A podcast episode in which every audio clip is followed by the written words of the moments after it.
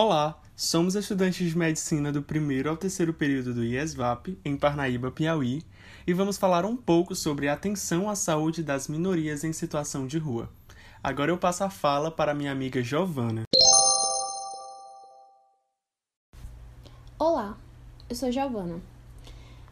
Historicamente, temos a ideia de que o indivíduo é inteiramente responsável pela sua condição de vida, ainda mais quando ela é precária e por isso os seus direitos são sistematicamente ignorados tanto pela sociedade quanto pelo poder público. Por mais que o artigo 1, 3 e 5 da Constituição Federal de 1988 traga sobre a erradicação da pobreza, redução de desigualdade social e promoção de bem-estar. E por conta desse enraizamento dessa ideia do indivíduo ser inteiramente responsável pela sua condição de vida, só em 2001, tão somente em 2001, houve a primeira marcha em prol do povo das ruas, promovido pelas igrejas católicas.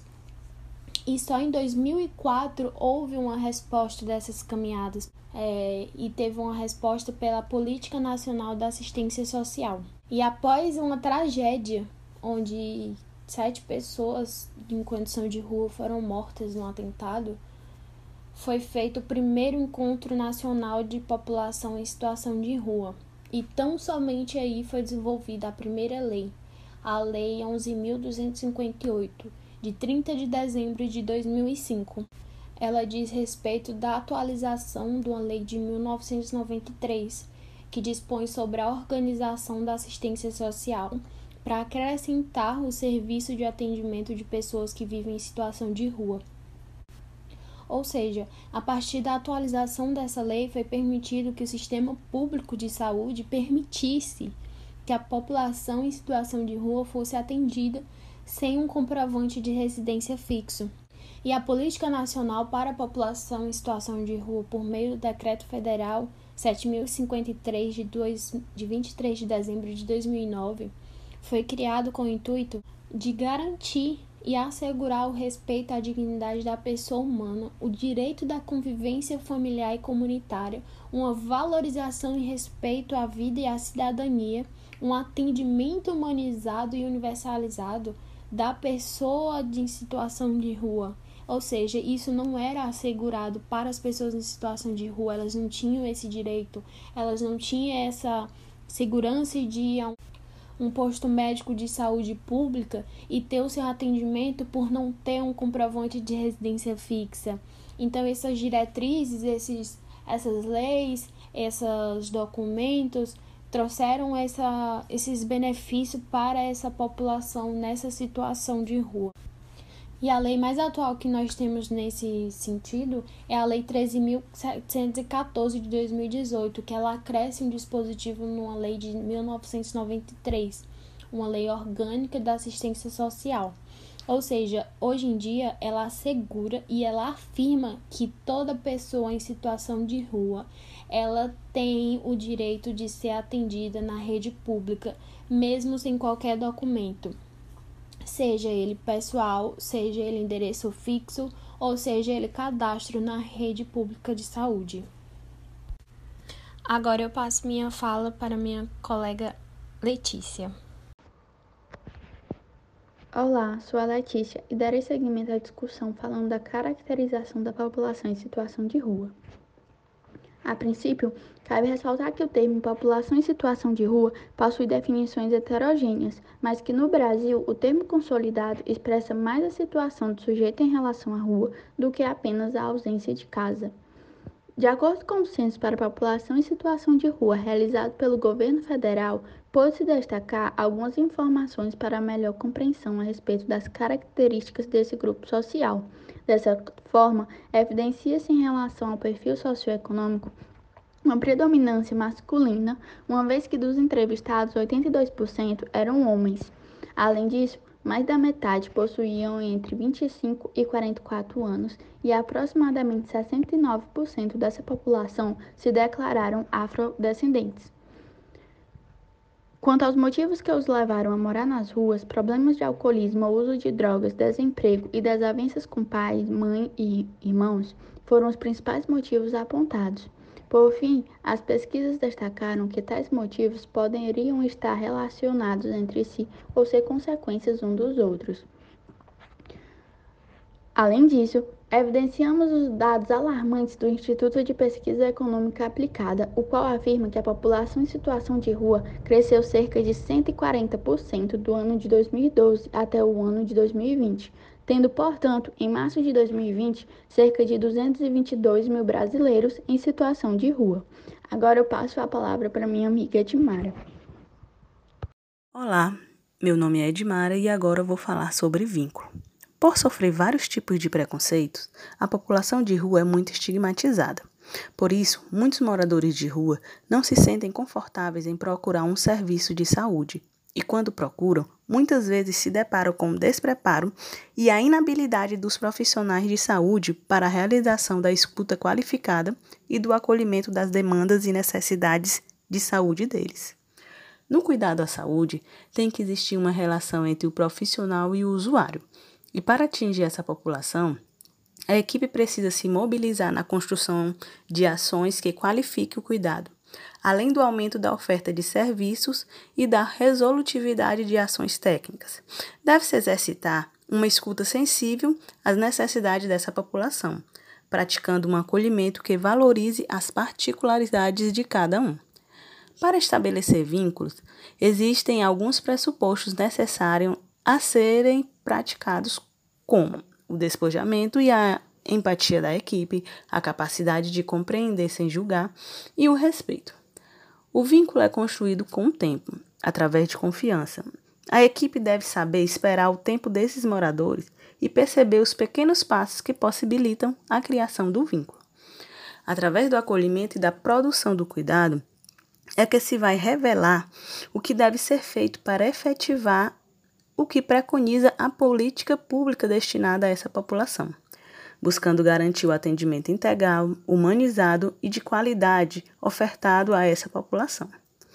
Indo muito além da intervenção terapêutica, ao valorizar a escuta e o acolhimento como ferramentas para reconhecer as situações decorrentes da vida na rua, as suas particularidades, as necessidades de saúde e a autonomia das pessoas. Agora passo a vez para a Rebeca.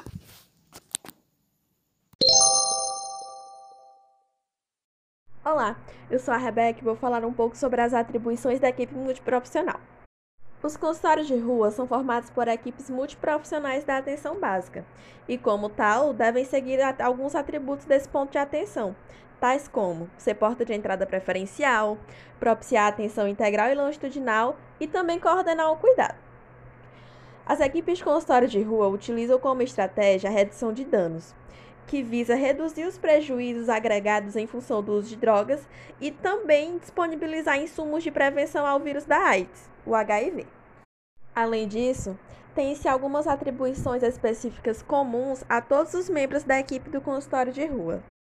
Dentre elas, vale ressaltar a adequação da linguagem ao lidar com o morador de rua, também a necessidade de uma boa capacidade de estabelecer contatos e vínculos, é necessário também estimular o usuário ao autocuidado e principalmente evitar julgamentos, críticas e opiniões sobre a situação de vida daquele indivíduo.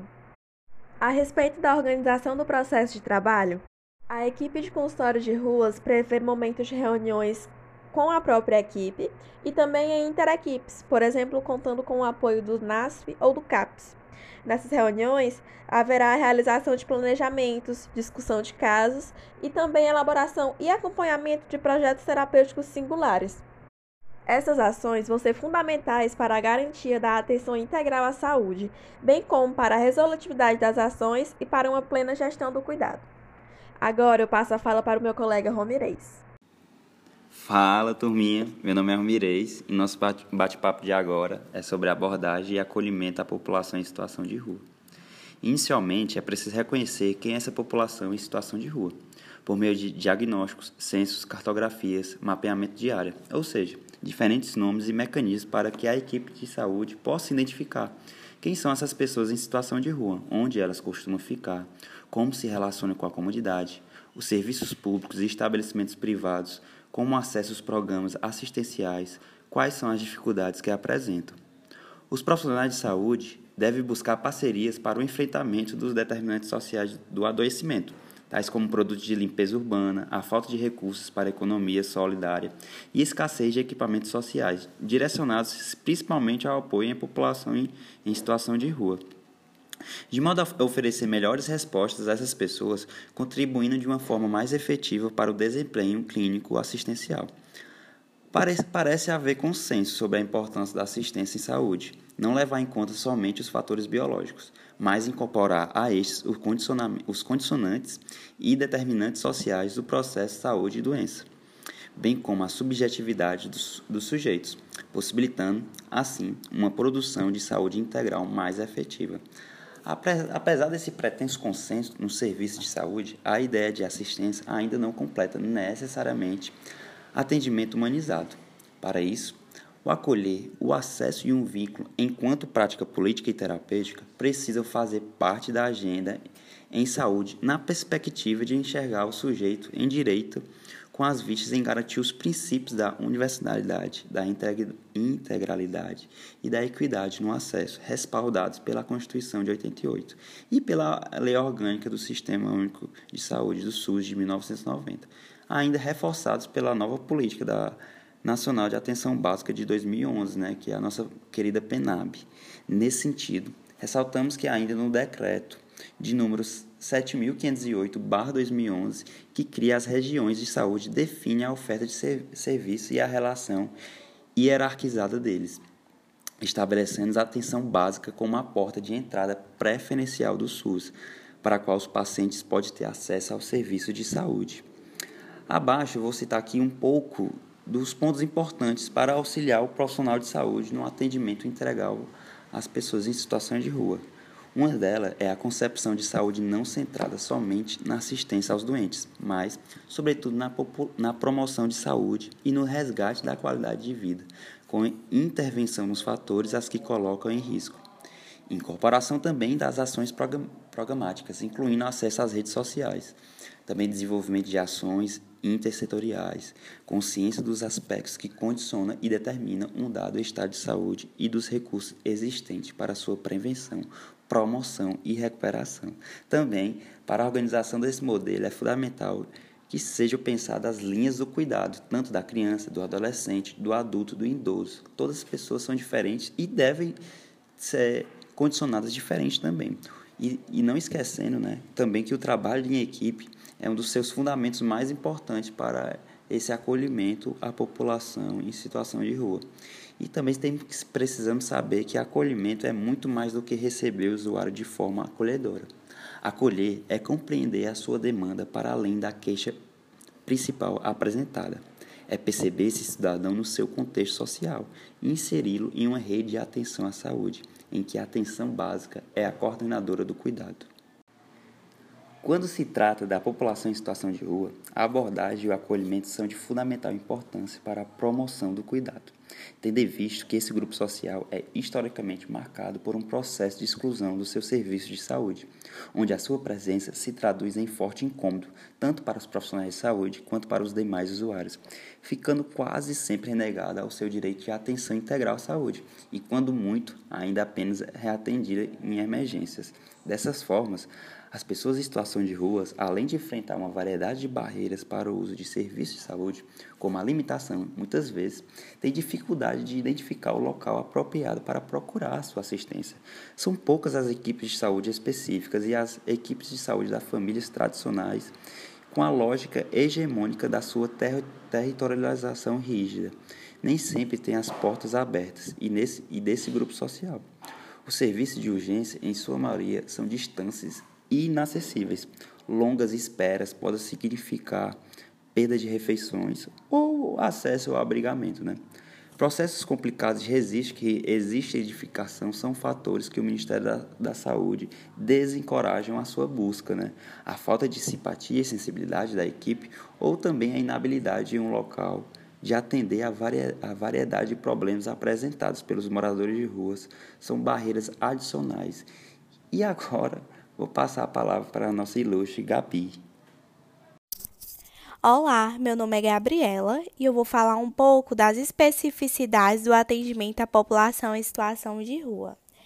É, como sabemos, a vida na rua ela expõe um grupo de pessoas a riscos que fazem com que essa população mereça, sobre diversos aspectos, a abordagem específica das equipes de saúde. Um dos riscos é a violência, alimentação incerta, baixas condições de higiene, é, vergonha de ir num posto de saúde, falta de tempo para buscar atendimento, é, internação e alta em serviço de saúde, por exemplo. Na hora da internação, comumente não tem um acompanhante que possa ajudar no relato do caso. Na hora da alta do paciente, também é um momento delicado, principalmente quando precisa de cuidados médicos, como fazer curativos.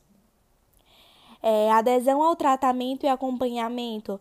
Manter uma rotina de ir ao médico, manter um tratamento, costuma ser um desafio para eles, pois muitas das vezes eles esquecem, às vezes não tem importância.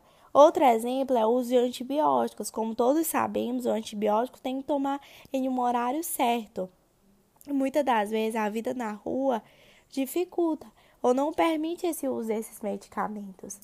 É, com a análise de todos esses riscos, mantém claro a necessidade de redobrar os esforços no sentido de melhorar a atenção à saúde das pessoas que vivem nas ruas por conta de sua maior exposição e vulnerabilidade a esses riscos.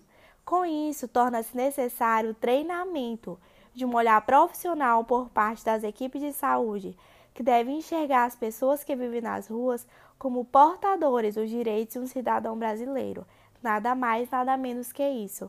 Agora eu vou passar minha palavra para o meu amigo Francisco Neto.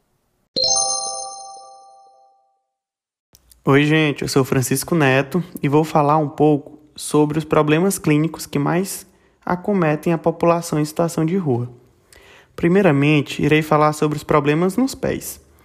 Os problemas nos pés são comuns, pois eles passam muitas horas em pés e andando, né? Além disso, os sapatos, meias ou chinelos que ele recebe de doação podem causar calos e até infecções fúngicas. Os problemas mais comuns encontrados nos pés dos moradores de ruas são micoses, bicho de pé, unha encravada, calosidades, entre outros. Outro problema que é bastante encontrado são as infestações. Como eles têm muita dificuldade de acesso aos locais para higiene pessoal, principalmente o que se refere ao banho e à lavagem de roupas, proporciona que infestações como piolho de corpo ou piolho de cabeça sejam graves frequentes. Além disso, temos também outro problema como a, que é a saúde bucal, pois dificilmente eles conseguem ter uma higiene bucal adequada. Não podemos esquecer também de falar sobre o consumo de álcools e drogas, porque o consumo está inserido no cotidiano de grande parte das pessoas que estão em situação de rua. Esse problema se torna ainda maior pois ele leva o indivíduo a cometer ações que põem em risco a sua saúde, como, por exemplo, praticar sexo sem preservativo. E é assim entra em pauta as DSTs. A incidência de DSTs nos moradores de ruas são muito altas, sendo bastante comum encontrarmos casos de HIV, clamídia, sífilis, herpes e gonorreia. Paralelamente a isso, temos o risco de gravidez. Muitas vezes, devido à ausência do pré-natal e ao elevado consumo de drogas e de álcool, se torna uma gravidez de risco. Bom, agora eu vou passar a palavra para o meu amigo Ícaro. Vamos conversar brevemente sobre estratégias de suportes ao cuidado para a equipe do consultório na rua. Esse assunto é importante para você refletir e entender as situações às quais somos expostos diariamente. Para quem não me conhece, meu nome é Ícaro Veras, sou acadêmico de medicina do IESVAP e também aluno da disciplina de Direitos Humanos. Bom, corriqueiramente vivenciamos situações de moradores de ruas, sejam em semáforos, seja na porta de supermercados, e diante dessas situações nos sentimos aflitos. Nós, como corpo da sociedade, nos sentimos sensibilizados com este tipo de experiência. É muito difícil se livrar desse sentimento de responsabilidade quando sabemos que trabalharemos diretamente com isso. É como se fôssemos médicos em tempo integral e não apenas no horário de expediente. Precisamos ofertar ao nosso paciente o máximo possível de saúde. E segundo a Organização Mundial da Saúde, saúde é o completo bem-estar biopsicossocial e não apenas a mera ausência de doença ou enfermidade. Inúmeros relatos semelhantes a estes, como eu citei, expõem a necessidade prioritária de se estabelecerem estratégias no sentido da produção do cuidado. Essas práticas de métodos e estratégias de cuidado devem proporcionar suporte emocional, grupos de apoio, terapia comunitária, práticas integrativas e apoio psicológico. Outra possibilidade de apoio e suporte seria o matriciamento do NASF ou CAPS. O NASF é responsável pela presença de fisioterapeutas, psicólogos, assistentes sociais, farmacêuticos, nutricionistas, entre outras profissões. O CAPS tem como objetivo oferecer atendimento à população, realizar o acompanhamento clínico e a reinserção social dos usuários pelo acesso ao trabalho, lazer, exercício dos direitos civis e fortalecimento dos laços familiares e comunitários eu não poderia esquecer o Centro Pop. Ele possibilita que a população em situação de rua passe o dia e utilize serviços como banho, refeição, lavanderia, sanitários, além de auxiliar na emissão de documentos e nos atendimentos psicossociais. Sendo assim, faz-se necessário o engajamento não apenas dos profissionais, mas também da sociedade para auxiliar na ressocialização desse indivíduo eu vou passar a fala agora para o meu colega Vinícius.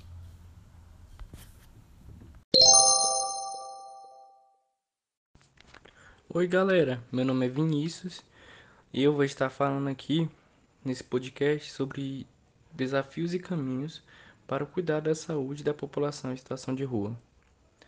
A problemática em questão dessas pessoas que vivem em situação de rua é um fato que assola grande parte dos países do mundo as transformações econômicas e políticas geram nas grandes metrópoles desigualdade social, acabando por deixar muitos indivíduos para trás, segregando e marginalizando-os em situação de vulnerabilidade. Quando se discute tal questão de saúde desse grupo social, surgem muitos problemas e desafios que dificultam o trabalho dos profissionais de saúde envolvidos na assistência e nas ações de melhoria da saúde dessas pessoas. Dentre esses desafios podem ser citados os mais evidentes. Primeiramente, algumas doenças não necessariamente precisam ser tratadas em hospitais. Contudo, não é viável que sejam tratados na rua. Percebe-se que a falta de locais adequados para esses pacientes sejam abrigados para o devido tratamento. Também a deficiência de serviço de atenção à saúde desses pacientes que vivem na rua. Comida e banho não estão regularmente à disposição dessas pessoas. Isso acaba por prejudicar ainda mais os problemas de saúde delas. Outro desafio é o acesso às UBS das cidades, tendo em vista que esses indivíduos não possuem documentação o que acaba dificultando os atendimentos nas unidades básicas de saúde. Um problema recorrente das pessoas em situação de rua são o uso de drogas. Assim, outro desafio reside em uma política de atenção ao usuário de drogas. Para enfrentar tantos desafios, o caminho central parece ser o implemento de políticas públicas com vista em tratar especificamente da saúde das pessoas em situação de rua. Alguns projetos já cuidam diretamente da saúde dessas pessoas, ao levarem aos locais onde moram essas pessoas serviço de saúde básica. Mas isso vai muito além, tendo em vista que o poder público e a sociedade devem se mobilizar no intuito de não apenas tratar, mas sobretudo de prevenir que essas pessoas apresentem grandes problemas de saúde isso pode ocorrer com a destinação de recursos que permitam que tenham um mínimo de dignidade diante da posição social de vulnerabilidade que elas estão se encontrando.